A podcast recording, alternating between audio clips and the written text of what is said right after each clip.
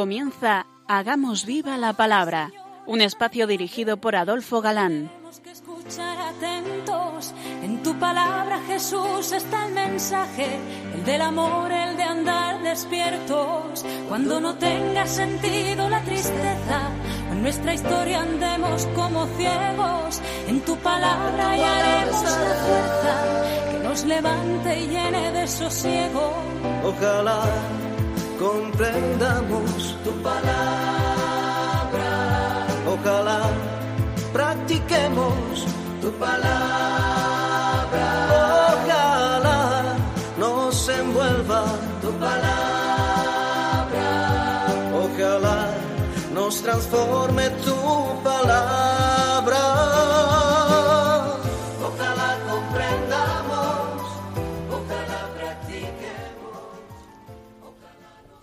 Hola, queridos oyentes. Un día más en esta emisora de la Madre nos encontramos con vosotros a través de las ondas y encantados de conocer en vuestra compañía las preciosas enseñanzas que la palabra de Dios esconde en estas páginas del Antiguo Testamento que estamos viendo en detalle y que son luz para nuestra vida de creyentes.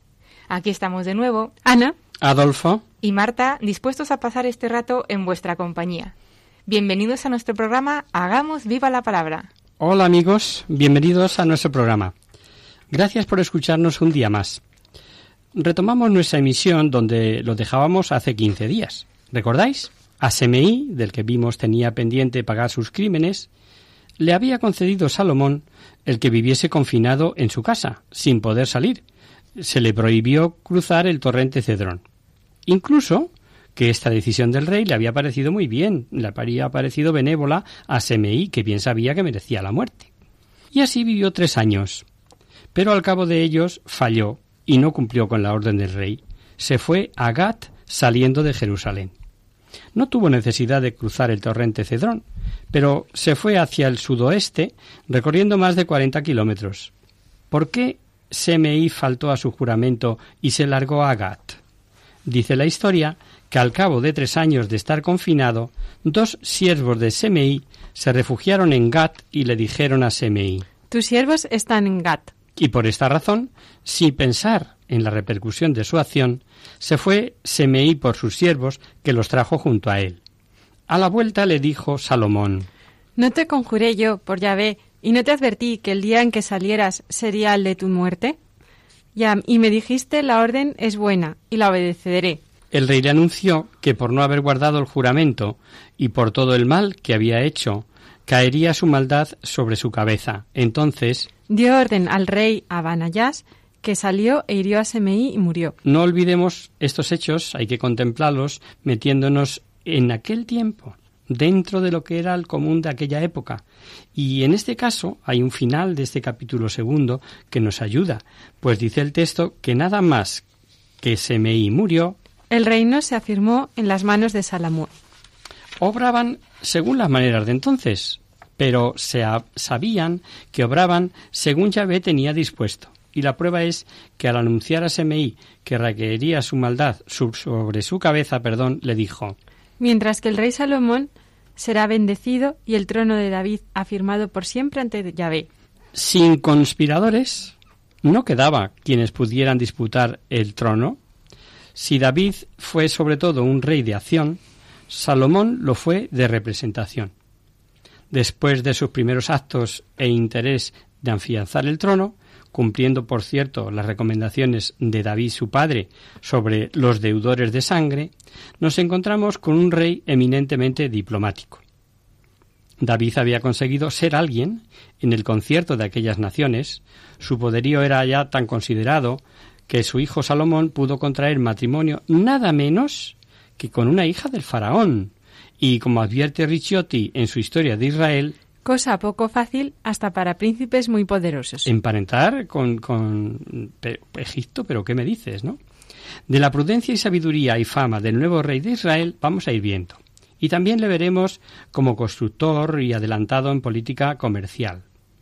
Afianzó y modernizó el ejército, fortificó las ciudades clave, comprendió que el medio más seguro de vivir en paz no eran las armas, sino la vía diplomática, por lo que mucho se preocupó de sus uniones matrimoniales. Finalmente veremos como en un apéndice, una parte desgraciadamente sombría, precisamente el final de su vida. Y tras esta introducción, vayamos ya con el gran reinado de Salomón, que debió durar 40 años, o sea, del 970 al 930 aproximadamente. Dice el texto. Emparentó Salomón con el faraón, rey de Egipto, tomando a una hija del faraón por mujer. Trájola a la ciudad de David. Es la primera vez que como ciudad de David se distingue de Jerusalén. Y enseguida nos narra la Biblia el importante episodio de Gabaón. No había todavía templo para Yahvé y el pueblo iba a sacrificar a los montes. El texto no dirá a los altos, donde los cananeos ofrecían a sus divinidades.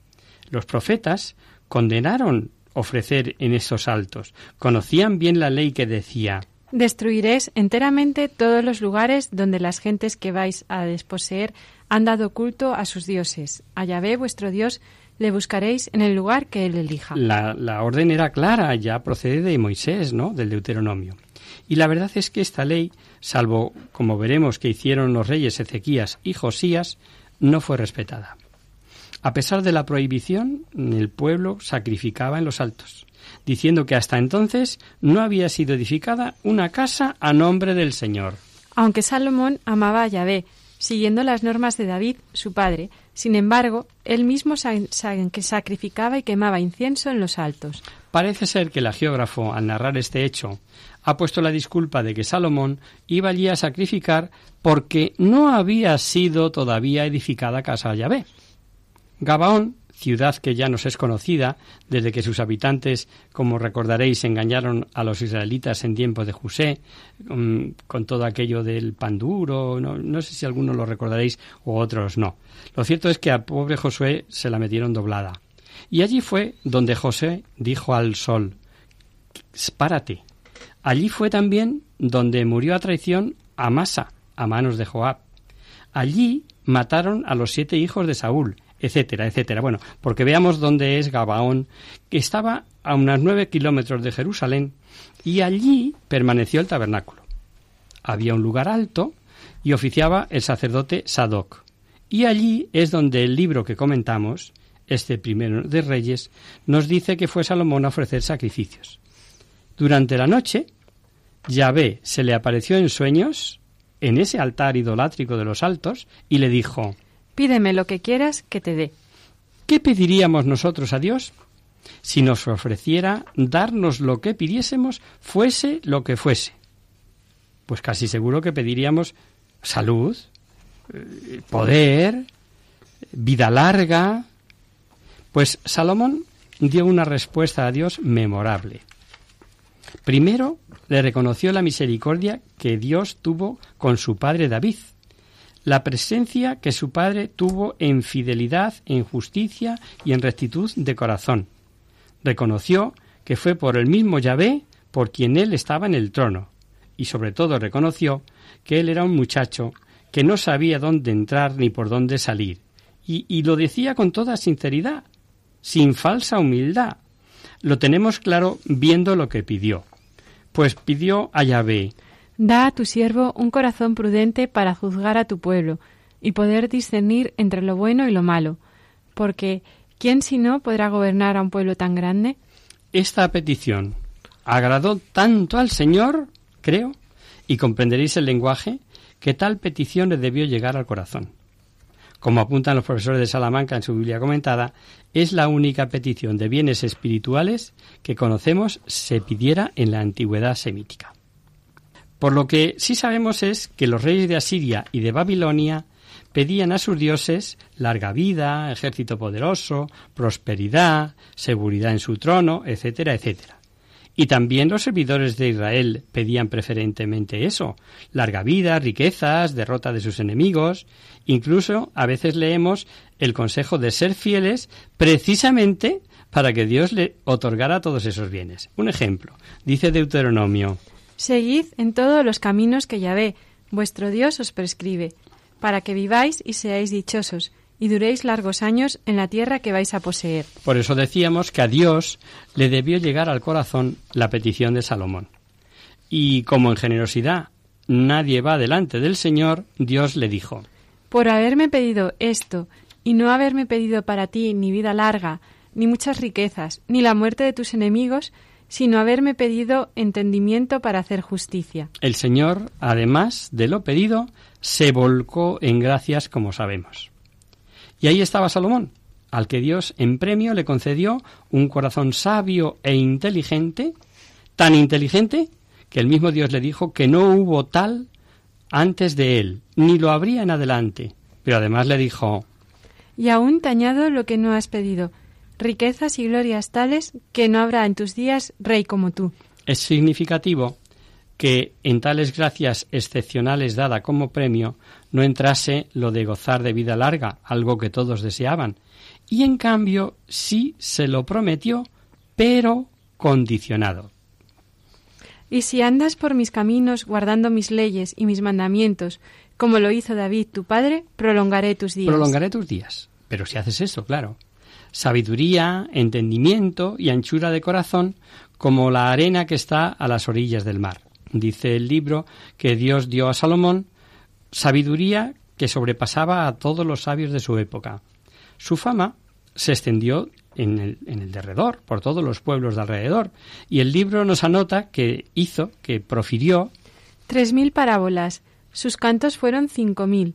Disertó acerca de árboles, de los animales, de aves, de reptiles y de los peces. Y en cuanto a riquezas, aun teniendo en cuenta mm, que no se trata de tomar literalmente lo que el libro dice, hablar al hablar de recibir Salomón dice que Cada año 666 talentos de oro, además de los tributos que recibía de grandes y pequeños mercaderes. el talento, por si no lo sabéis, es en torno a 34 kilos.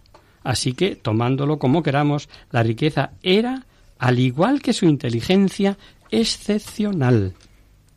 Una característica de su reinado fue el gran desarrollo que dio a las relaciones comerciales con los países vecinos, así como la organización del reino. Dice en el comienzo de este capítulo 4 que tenía doce intendentes que le proveían al rey y a su casa cada uno un mes del año.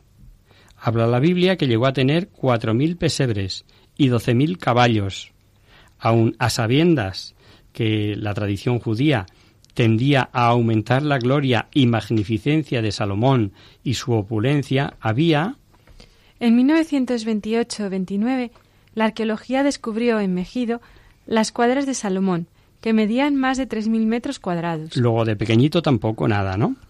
Contó con ministros de Estado, secretarios, superintendente, mayordomo y hasta un prefecto de tribunos.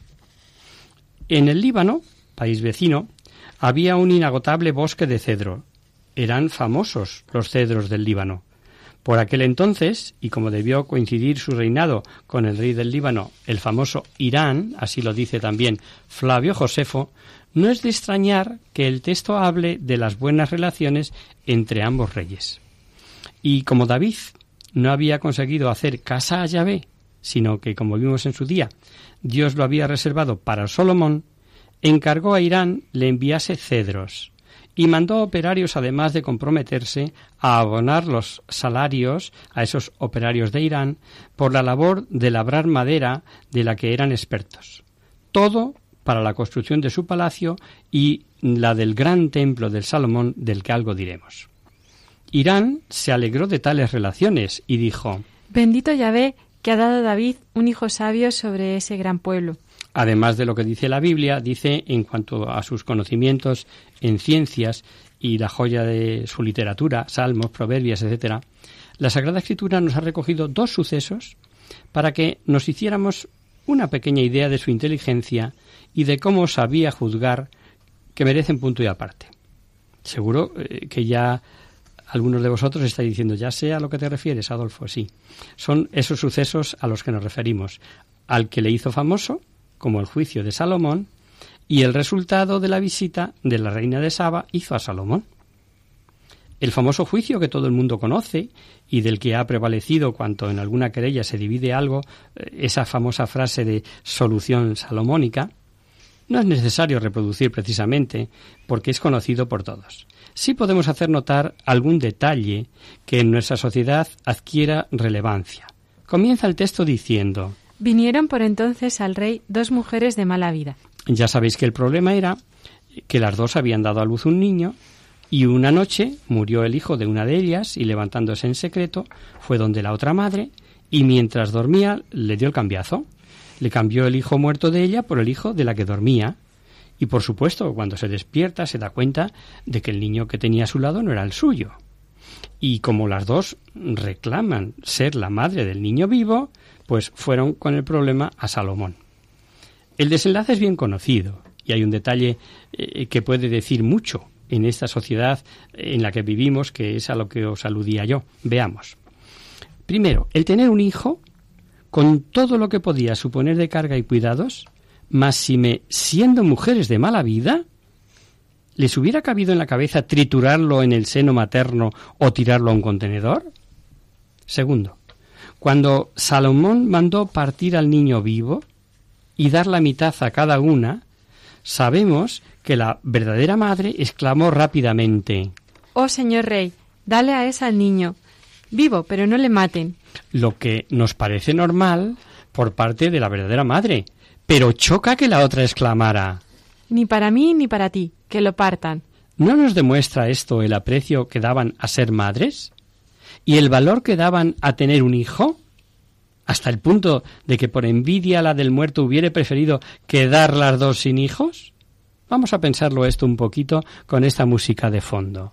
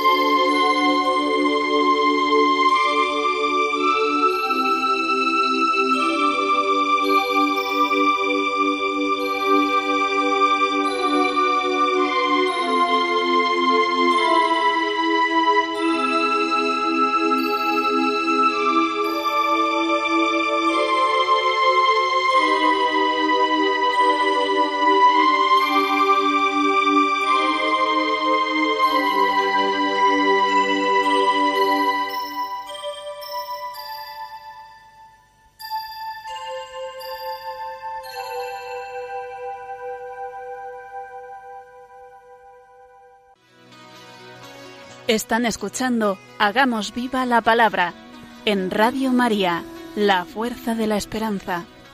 Amigos, de nuevo con vosotros tras este breve descanso musical. Os recordamos, queridos oyentes, que sintonizáis el programa Hagamos viva la palabra. Si queréis contactar con nosotros vía correo postal, lo podéis hacer a Radio María, Paseo Lanceros, número 2, primera planta, 28024 de Madrid o si preferís el correo electrónico, hagamos viva la palabra arroba radiomaria.es. Para los que se acaban de incorporar, decirles que estamos comentando el libro primero de los reyes, que es al mismo tiempo el tercero de los cuatro que reflejan la historia de la monarquía israelita. Eh, nos quedábamos pensando en el valor que daban las mujeres hebreas a tener un hijo tanto mm, como para hurtar en la noche el hijo vivo a la compañera y que fue motivo del conocido juicio de Salomón, reivindicando a ambas el niño vivo. Advertir eh, que si alguien mm, viene diciéndonos que casos semejantes más o menos no faltan en la literatura, literatura antigua, le diremos que nada quita a la veracidad del relato bíblico, pero además es que este relato es anterior a todos los demás conocidos. En cuanto a mujeres de mala vida, no se autorizaban las meretrices en Israel, pero existían y se valían de presentarse como sirvientas en establecimientos de bebida. No solo eran problema de Israel. El código, el código de Hammurabi prohibía a las mujeres entrar en esos establecimientos. El oficio más viejo del mundo que se dice. Con este juicio, Salomón impresionó y quedó como juez a quien no se le podía engañar temido por poseer una sabiduría divina para hacer justicia. Se entiende que el agiógrafo, cuando emplea aquí lo de divina, se refiere como algo extraordinario, insuperable, ¿no? Un adjetivo, no a la divinidad. El otro episodio al que hacíamos referencia era el la visita de la reina de Saba. Esta mujer era reina de un país de origen nómada, pero varias veces citado en la Biblia. Según Isaías, estaría junto a Sus y Etiopía, según el Salmo 72 eh, estaría cerca de Tarsis, pero como de Tarsis no estamos seguros si era ciudad griega, si era Cartago, podríamos pensar incluso que, a juicios de muchos entendidos, su más probable localización era la de Tartesos, en España, al suroeste, en Huelva, donde el río Tartesos. Ah, que no sabéis cuál es el Tartesos. Sí, hombre, el Betis. Y el Betis el Guadalquivir. Ahora ya sí lo entendemos. Así se llamó en la antigüedad el río Tartesos, antes que el río Betis, en nuestro actual Guadalquivir. Y como podéis suponer, no cuadra demasiado con que procediera de ahí la reina de Sábado. En cualquier caso, como siempre decimos, dejarlo para los estudiosos, y si decimos todo esto es para comprender la razón de su visita a Salomón. Hay quienes se inclinan a que esta reina podía tener problemas con las naves hebreas en detrimento de su comercio, y unido a la fama que tenía Salomón, tuvo esa visita un doble interés. Preparar un tratado comercial y curiosidad por la sabiduría de la que tanto fama gozaba Salomón. De esta curiosidad no cabe duda, porque el texto nos dice Llegó a la reina de Saba la fama que para gloria de Yahvé tenía Salomón, y vino para probarle con enigmas. Lo de probar con enigmas nos es ya conocido. Recordad el enigma que puso Sansón a los filisteos. Y se sabe que el probar con enigmas o juegos de ingenio eran usuales en las cortes orientales. La visita iba bien preparada. Camellos cargados de aroma, oro en cantidad, piedras preciosas. Vamos, que si Salomón era rica, rico, perdón, ella no se presentó descalza. Dice esta historia que a Salomón la reina le propuso cuanto quiso proponerle, y a todas sus preguntas respondió Salomón sin que hubiera nada que el rey no pudiera explicarle. Nos podemos figurar cómo quedó la reina de impresionada, y no sólo de la sabiduría del rey, sino al ver el palacio, mesa, vestidos de los sirvientes, los holocaustos que se ofrecían en la casa de Yahvé, dice el texto que quedó fuera de sí y decía a Salomón Verdad es cuanto en mi tierra me decían de tus cosas y de, tu sabiduría. Yo no lo creía antes de venir y haberlo visto con mis propios ojos, pero cuanto me dijeron no es ni la mitad. O sea, que como sigue diciendo el libro, su sabiduría y prosperidad sobrepasaban a la fama que tenía de ellos Salomón. La reina se despidió regalando a Salomón oro, aromas y piedras preciosas. No se vio nunca después tantos aromas como los que la reina de Saba dio al rey Salomón. Hemos unido estos dos episodios, juicio y visita de la reina de Saba, porque nos dan la, facilidad, como dos botones de muestra, de imaginar la sabiduría, fama y riqueza de Salomón. El libro que comentamos, el primero de los reyes, coloca entre uno y otro de los episodios la construcción del famoso templo que edificó Yahvé a Salomón. Templo y palacio real, pues ambos formaban un complejo armónico. La construcción de un templo a Yahvé en Jerusalén tenía una importancia excepcional. Todos los santuarios mm, que llevamos vistos quedaron eclipsados. David consiguió una unificación política y administrativa. Con el templo en Jerusalén se conseguía la unificación religiosa. Y tan importante era esta unidad religiosa que pronto veremos que a la partición del reino y el empeño de, de, del impulsor del cisma, Jeroboán, en contar con dos santuarios para que no tuvieran que ir los suyos al templo de Jerusalén a adorar. El lugar escogido para elevar el templo fue el llamado monte Moriat, la colina donde David había ya levantado un altar, y en cuanto a la fecha de iniciación de obras no tenemos certeza. La tendríamos de conocer exactamente la fecha de la salida de Egipto, pues el libro dice El año 480 después de la salida de Egipto, el cuarto año del reinado de Salomón, comenzó a edificar la casa de Yahvé. Era un edificio rectangular en dirección este-oeste y constaba de tres partes principales. El vestíbulo, de unos seis metros mm, de largo, el aula, o llamado santo, de 22 metros de largo, y el Santísimo, o Santa Santorum, de 11 metros de largo. O sea, que tenía un total de casi 40 metros de largo por 11 de ancho en todas sus partes, por los que obviamente el Santa Santorum era un cubo de 11 por 11 por 11. Esto es radio, lo sentimos, no os podemos poner imágenes, pero con lo que hemos, la descripción que os hemos hecho, nos hacemos una pequeña idea. Eh, de acuerdo, Irán y Salomón, en cuanto al costo y pago de las obras, dice el texto. Salomón hizo con todo, con todo Israel una leva de treinta mil hombres para el trabajo, que enviaba al Líbano, diez mil por mes, estando un mes en el Líbano y dos en sus casas. Además, entre los cortadores y transportistas había empleado otros cincuenta mil hombres, sin contar jefes. Esto explica que nos diga el texto que todo fue labrado antes de ser montado. Cuando se construyó, hízose de piedra ya labrada, de modo que durante la edificación no se oyó allí el golpe del martillo. Yahvé se manifestó a Salomón. Tú estás edificando esta casa.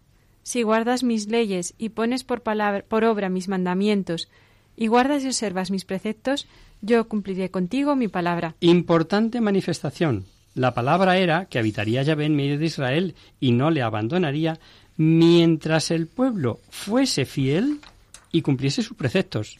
Claro que si el pueblo abandona a Yahvé, si es infiel, Yahvé respetaría su libertad y permitiría que vinieran sobre ello las consecuencias, claro. Y decimos importante manifestación por algo que aclararemos cuando estudiemos una segunda aparición de Yahvé a Salomón una vez terminado el templo. Algo que todo amante de la Sagrada Escritura debe tener presente. Porque nadie debe, de unas manifestaciones de Dios, tomar una parte y poner oídos sordos a otra, como veremos que hicieron los israelitas. En su interior, el templo contaba con una extraordinaria riqueza. Paredes recubiertas de madera de cedro y revestidas de oro. Sobre el propiciatorio dos grandes querubines y esculpidos con bajorrelieves, palmeras y flores. Muy significativo que cuanto estaba prohibido por Moisés, en lo relativo a fabricar imágenes, ahora vemos el templo de Yahvé lleno de ellas.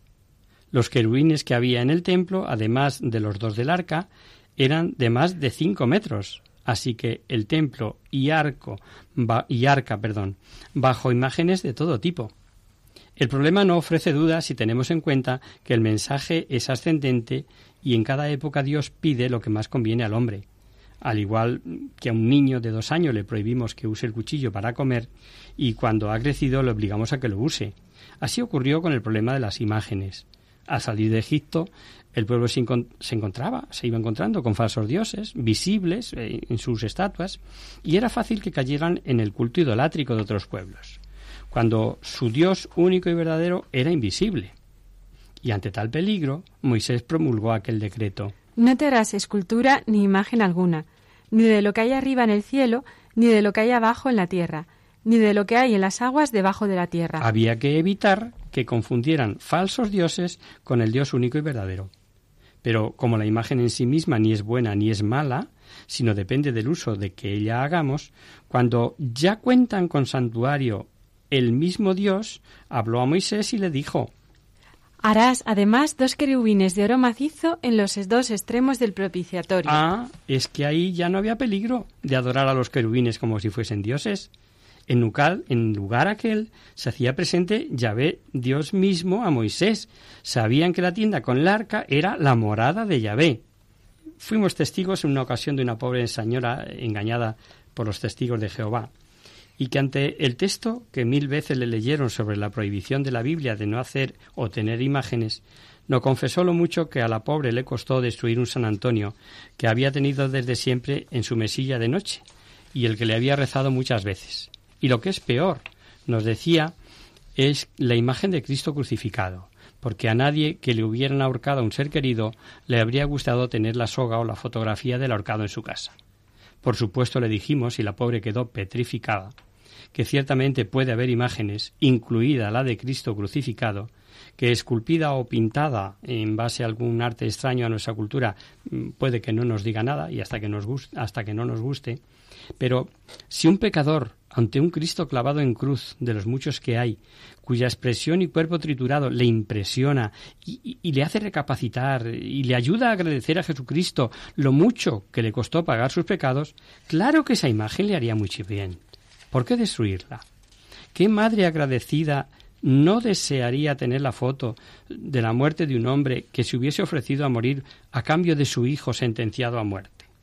Por supuesto, eh, perdonar la digresión, el templo contaba eh, con toda clase de utensilios para los sacrificios. Calderos, tenazas, cuchillos, copas y la mesa de oro sobre la cual se ponían los panes de la proposición. La obra fue comenzada, eh, lo hemos oído, en el cuarto año del reinado de Salomón y termina hacia el año once. Terminada en todas sus partes y con todo lo necesario. La construyó en el espacio de siete años. También construyó Salomón el palacio real, no con menos lujo ni con mayores dimensiones, y para el que necesitó nada menos que trece años de obra. Eh, lo veremos mm, con detalle, si os parece, eh, el próximo día.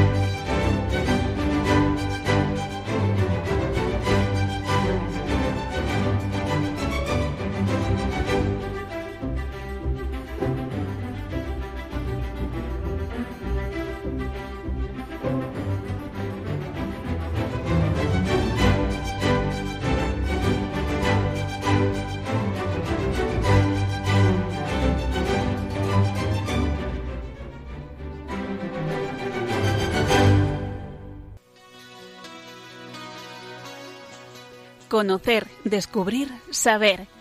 En Hagamos Viva la Palabra.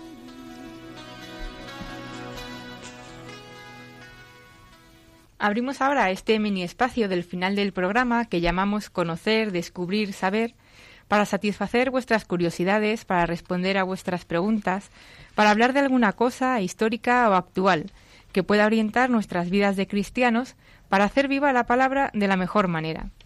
Hoy hemos recibido un email de una oyente leonesa en el que nos dice lo siguiente. Hola, soy María Eugenia y me encanta vuestro programa y os escribo desde León. me gustaría que me explicaseis a qué se refieren algunas de las letanías del rosario como Casa de Oro, Arca de la Alianza, Vaso Espiritual, Torre de David, Torre de Marfil y en general todas en las que se la compara a la Virgen con algún objeto. Gracias por adelantado y firma María Eugenia. Gracias a ti, María Eugenia, por tu escucha y tu participación en este espacio de consultas. Eh, vamos a intentar responder a tu pregunta. Como sabes, las letanías son una serie de títulos e invocaciones a María para honrarla, para pedir su poderosa intercesión, y colocalmente hablando, es como un conjunto de piropos a la Madre, ¿no? Estos títulos son ricos en contenido bíblico, doctrinal y espiritual. Es cierto que algunos son simbólicos y difíciles de comprender, sobre todo los que tienen origen bíblico, que son los que nos mencionas. Por eso, aunque vamos a dar unas pinceladas generales sobre las letanías, nos centraremos en estas específicas de origen bíblico. La palabra letanía proviene del griego litaneia, que significa oración de súplica, especialmente la súplica que se hace en común. Las letanías se rezan o cantan para honrar a Dios, a la Virgen o a los santos. Su origen es casi tan antiguo como el cristianismo mismo, pues encontramos vestigios de ella en los textos del siglo II. Tienen un carácter popular y se usaban en actos comunitarios como las procesiones, la vigilia pascual, las ordenaciones o las oraciones por los enfermos y difuntos. Aunque al principio eran dirigidas solo a Dios, a partir del siglo VII se difundieron las invocaciones a los santos y a la Virgen María.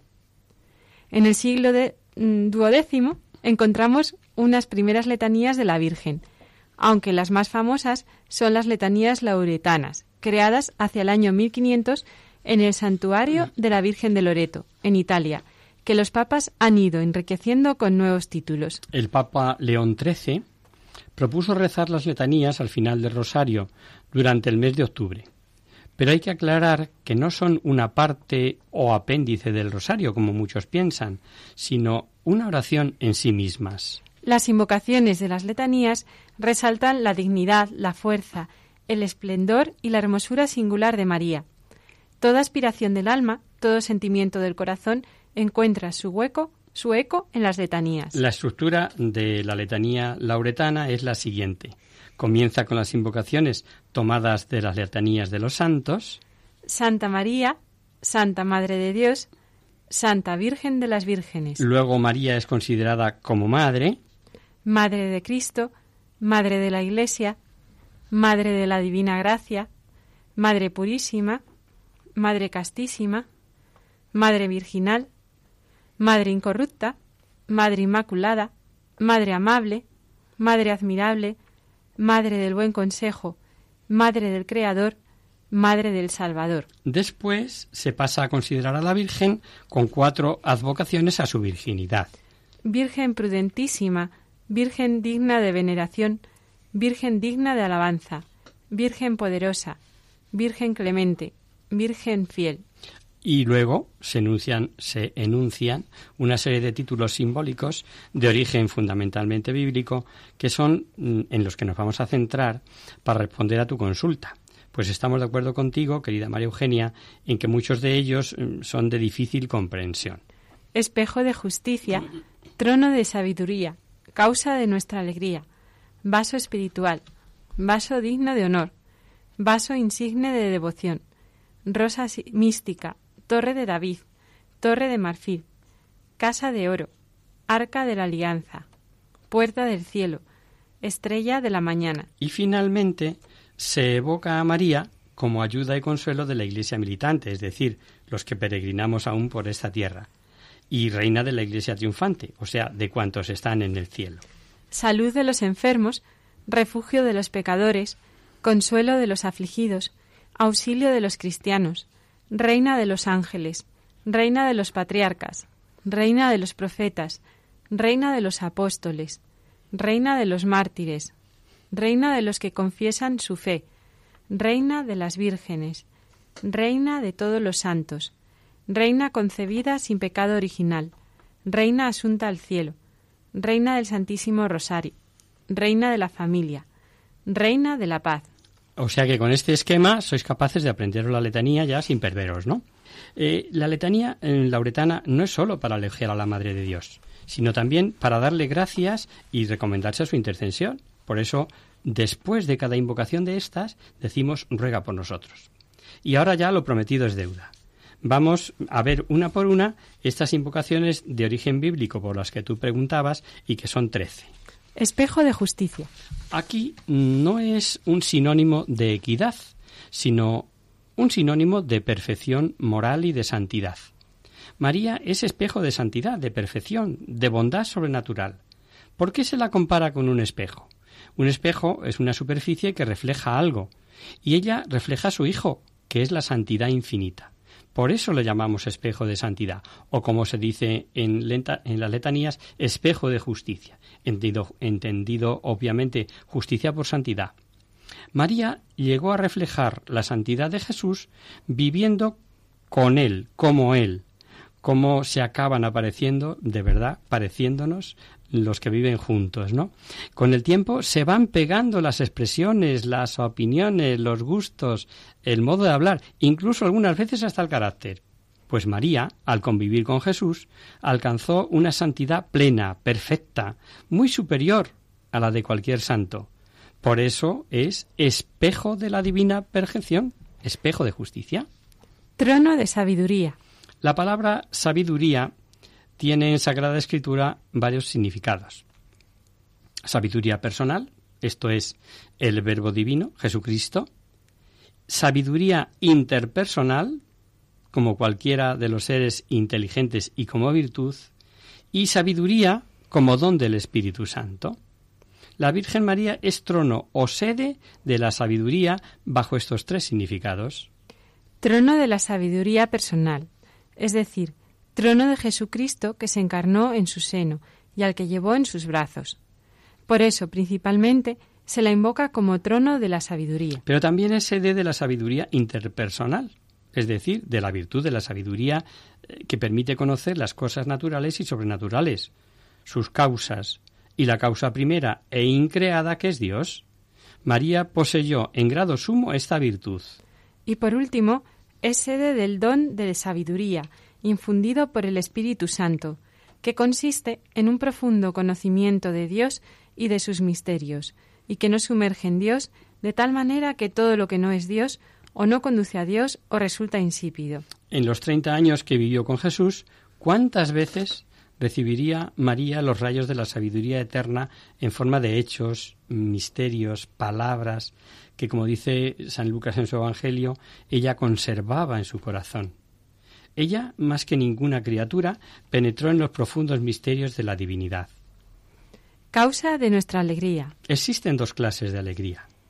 Una que se encuentra en los honores, en las riquezas, en las comodidades de la vida, y esta alegría es frívola porque satisface más los sentidos que el alma. Es, mm, en cierto modo, falsa porque llena el corazón por breves momentos, pero pronto lo deja vacío. Y es fugaz porque no da la felicidad, la otra clase de alegría es la cristiana, que es tranquila, veraz y duradera, y se funda en la tranquilidad de conciencia, en la amistad con Dios, en la justa valoración de las cosas, en la paciencia ante las adversidades, en la esperanza de los bienes eternos y, en definitiva, en la identificación con el amor de Jesucristo.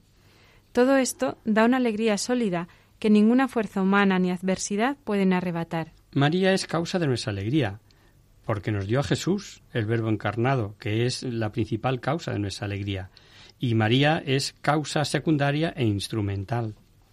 Vaso espiritual, vaso honorable y vaso insigne de devoción. Obviamente en sentido metafórico. No podemos pensar en un vaso como en el que bebemos agua. La Sagrada Escritura llama vaso a toda cosa, incluso a la persona humana, porque toda criatura en las manos de Dios es como un vaso en manos del alfarero, como Mm, también conocemos, ¿no? En las letanías María es honrada tres veces con este nombre de vaso, eh, vaso espiritual, significa persona o mujer espiritual. Vaso digno de honor equivale a testimoniar su dignidad y sus virtudes. Vaso insigne de devoción hace referencia a la consagración al servicio de Dios con ánimo alegre y de todo corazón. En eso María es maestra soberana. No solo fue devota, sino modelo perfecto de insigne devoción. Rosa mística. Eh, la rosa es por su perfume la reina de las flores. María también es llamada Rosa de Jericó.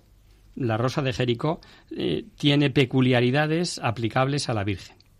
Y mística viene del griego mystikos, que significa misterio o secreto, y sirve para referirse tanto al estado contemplativo del alma sumergida en Dios, como a la doctrina que trata de manifestaciones espirituales. La vida mística, en sus distintos grados, desde el reconocimiento interior hasta la unión perfecta con Dios, es un profundo acto de amor. María vivió en su propio ser el misterio de la encarnación del Verbo y durante toda su vida, ¿a qué estado espiritual llegaría su alma en plena gracia? Torre de David.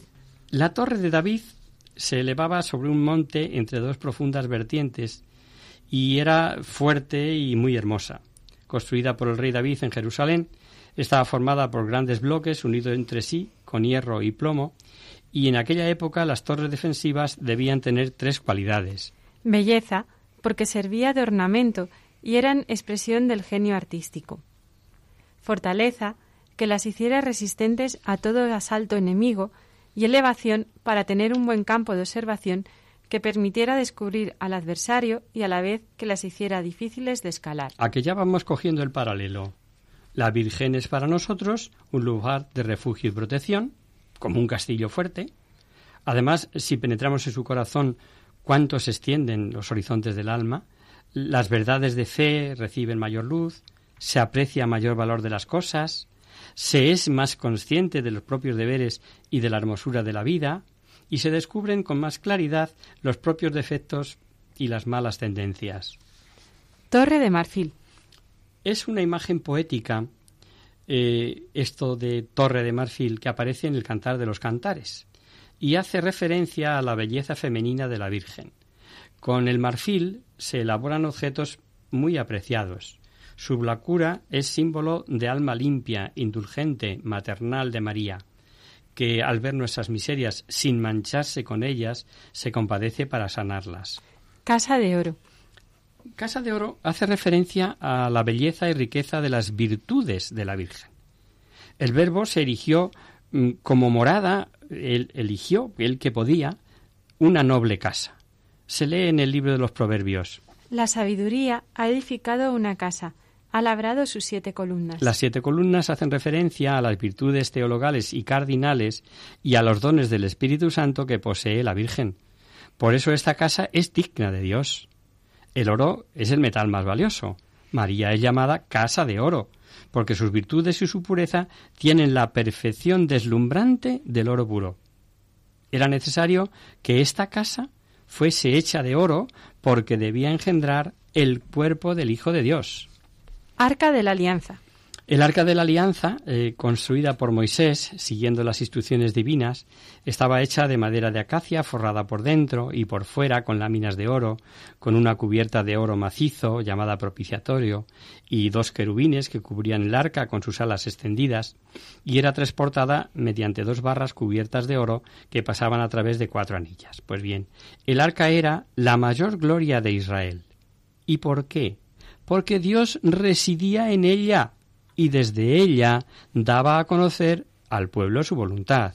María es llamada Arca de la Alianza, porque en su seno virginal Dios puso su morada y se encarnó. Por eso es nuestra intercesora ante su Hijo. El arca guardaba las tablas de la ley, un vaso con el prodigioso maná y la vara de Aarón que floreció milagrosamente para indicar que Dios lo elegía como su sumo sacerdote. En las tablas de la ley se plasma la sabiduría de Dios.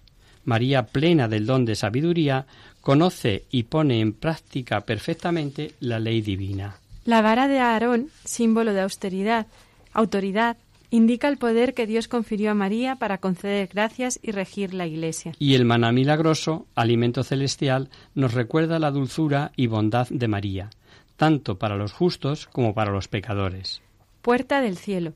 María es invocada como puerta del cielo porque Jesucristo entró en el mundo a través de ella al encarnarse en su seno, y a través de ella nosotros podremos llegar al cielo porque ponerse en sus manos es el medio más eficaz y seguro para conseguir la gracia divina. Estrella de la mañana. La estrella de la mañana es el astro más brillante después del sol. Y María es el astro más brillante del cielo después del divino sol de justicia que es Jesucristo. La estrella de la mañana anuncia un nuevo día. De la misma manera, la Virgen María anunció el fin de la noche en la que yacía sepultada la humanidad y la llegada del sol divino, Jesucristo, que venía a iluminar al mundo. Antiguamente, los navegantes se orientaban por la estrella de la mañana para llegar a su destino. Para nosotros, María es la guía que nos conduce a puerto seguro, el corazón de su Hijo para alcanzar la felicidad eterna. Esperamos haber resuelto alguna de tus dudas, querida María Eugenia. El tema, de todos modos, es extensísimo y lo hemos resumido mucho, mucho, mucho. Y como decimos siempre, pues estamos a tu disposición y a la de todos los oyentes para cualquier aclaración al respecto. Y hasta aquí, queridos amigos, el programa de hoy. Os dejamos con nuestra sintonía y os recordamos que si queréis dirigiros al programa para cualquier duda, aclaración o sugerencia, participando en el espacio de conocer, descubrir, saber, Estamos a vuestra total disposición y encantados de atenderos en la siguiente dirección. Radio María, Paseo Lanceros, número 2, primera planta, 28024 de Madrid. O bien, si lo preferís, el correo electrónico hagamos viva la palabra arroba radiomaria.es. El próximo miércoles, como sabéis, está el programa del Padre Jesús Silva, que alterna con nosotros. Tus palabras, Señor, son espíritu y vida. Por tanto, nosotros nos encontraremos de nuevo dentro de 15 días, si Dios quiere. Con un programa en el que seguiremos profundizando en las verdades que encontramos en estos libros de la monarquía de Israel. Hasta el próximo día, amigos. Hasta el próximo día. Hasta el próximo día.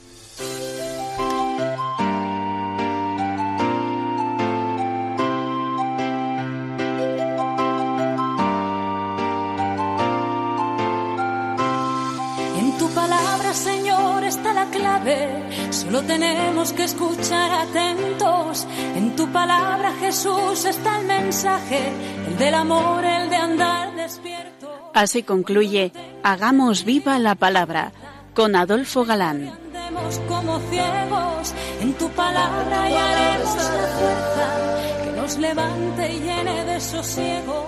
Ojalá